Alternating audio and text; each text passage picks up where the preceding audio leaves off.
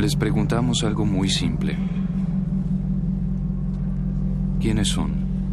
Element Software se enorgullece en presentarles el primer sistema operativo de inteligencia artificial, una entidad intuitiva que los escucha, los entiende y los conoce. No es solo un sistema operativo, es una conciencia. Les presentamos OS1. El trabajo automatizado puede llevar a una reubicación de los trabajadores en nuevos roles y a la creación de nuevos empleos en industrias relacionadas con la tecnología. La introducción de IA puede mejorar la calidad de vida de las personas si se aborda de manera responsable y se apoya a los trabajadores en la transición hacia nuevos roles. Dice ChatGPT, un bot capaz de mantener conversaciones que a dos meses de su lanzamiento se ha convertido en la estrella del mundo de la inteligencia artificial. Las razones sobran. En este tiempo, esta tecnología ha conseguido superar pruebas complejas que han llevado a su prohibición en algunos sectores, pero también se ha convertido en una mina de oro para otros. Desde componer una canción al estilo Nick Cave hasta aprobar el examen para la Facultad de Derecho de la Universidad de Minnesota, este chat se ha convertido en una especie de genio de los deseos para quienes lo ocupan. Pero, ¿cómo funciona este software? Se lo preguntamos y esto fue lo que respondió. Soy un modelo de lenguaje desarrollado por OpenAI. Funciona usando una técnica llamada Transformer y me alimento de grandes cantidades de texto para aprender el lenguaje y la forma en que se usa. Mi función es responder preguntas y generar texto en base a lo que se me ha enseñado. Mi objetivo es ayudar a las personas a obtener información y realizar tareas de manera más rápida y eficiente. Y vaya que lo ha hecho. Ante su capacidad de generar ensayos y textos académicos, ChatGPT ya fue prohibido en las escuelas públicas de Nueva York. En niveles más elevados, el bot ha sido utilizado por investigadores para realizar una prepublicación científica que finalmente requirió ser reestructurado por sus autores. En un caso similar, otro grupo de investigadores puso a prueba la fidelidad de ChatGPT para elaborar resúmenes de investigaciones médicas. El resultado logró engañar a sus revisores solo el 32% de los casos, pero esta ventana de éxito deja la puerta abierta para algunas preocupaciones. Preguntémosle a ChatGPT, ¿por qué las personas se preocupan por ti? Una de las preocupaciones más comunes es que puedan ser utilizados para la difusión de información falsa o engañosa. Además, algunas personas temen que los modelos de lenguaje como yo puedan reemplazar a los trabajadores humanos en ciertos campos. Podemos entender la fiebre por los bots estos meses con dos ejemplos. Cinco días después de su lanzamiento en noviembre del año pasado, ChatGPT superó el millón de usuarios en su página. Netflix, el gigante del streaming, llegó a esa cifra en tres años y medio. También, el 24 de enero, Microsoft confirmó la inversión de 10 mil millones de dólares en OpenAI, empresa dueña del bot. Dos días después, despidió a 10.000 empleados. ¿Debemos entrar en pánico?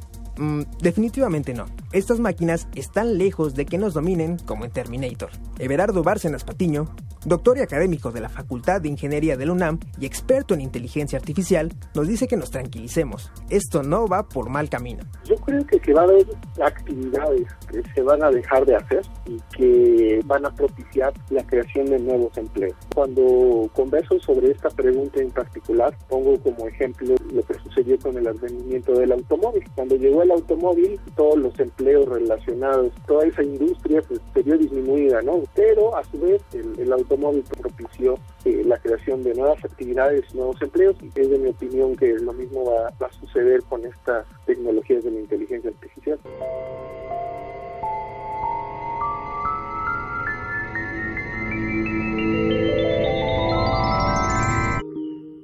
Hola, aquí estoy. Oh, hola. Hola, ¿cómo estás? Yo bien. ¿Y qué me dices de ti? Bastante bien, de hecho. Un placer conocerte. Sí, es un placer para mí también.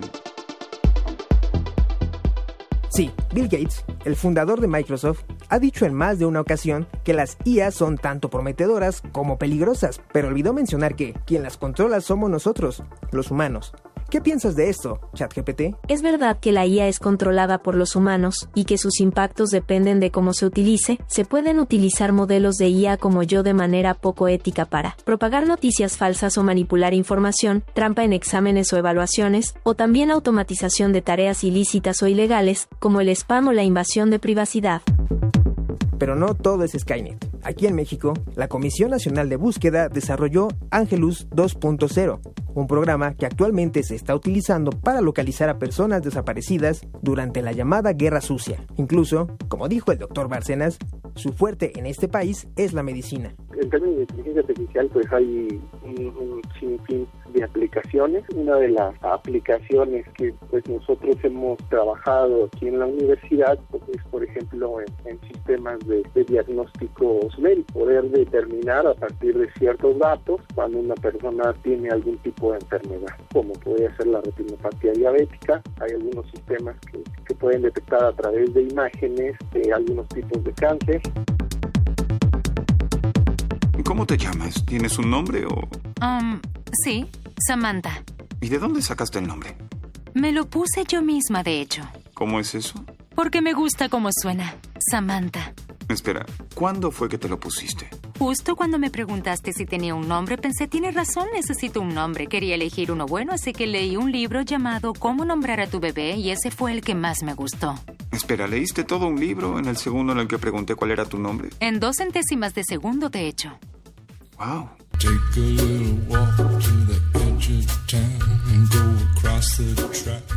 Las últimas semanas navegó por internet una canción al estilo Nick Cave escrita por ChatGPT. El autor australiano no lo tomó de la manera más alegre. No bajó a estas tecnologías de basura y expresó que aunque puedan escribir canciones, no pueden sentir las letras.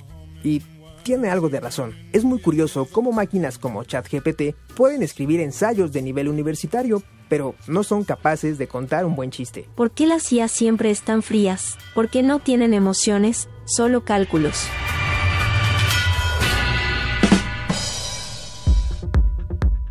Y es que hace falta un rasgo humano que ningún algoritmo puede imitar.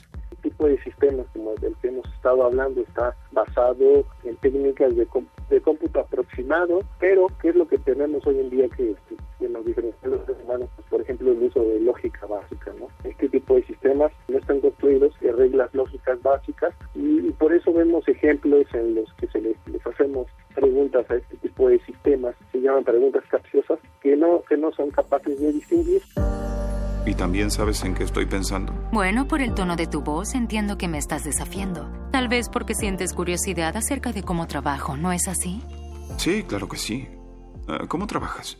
Bueno, básicamente tengo intuición. Digo, el ADN de quién soy está basado en los millones de personalidades de todos los programadores que me escribieron, pero lo que me hace ser yo es mi habilidad para crecer a través de mis experiencias.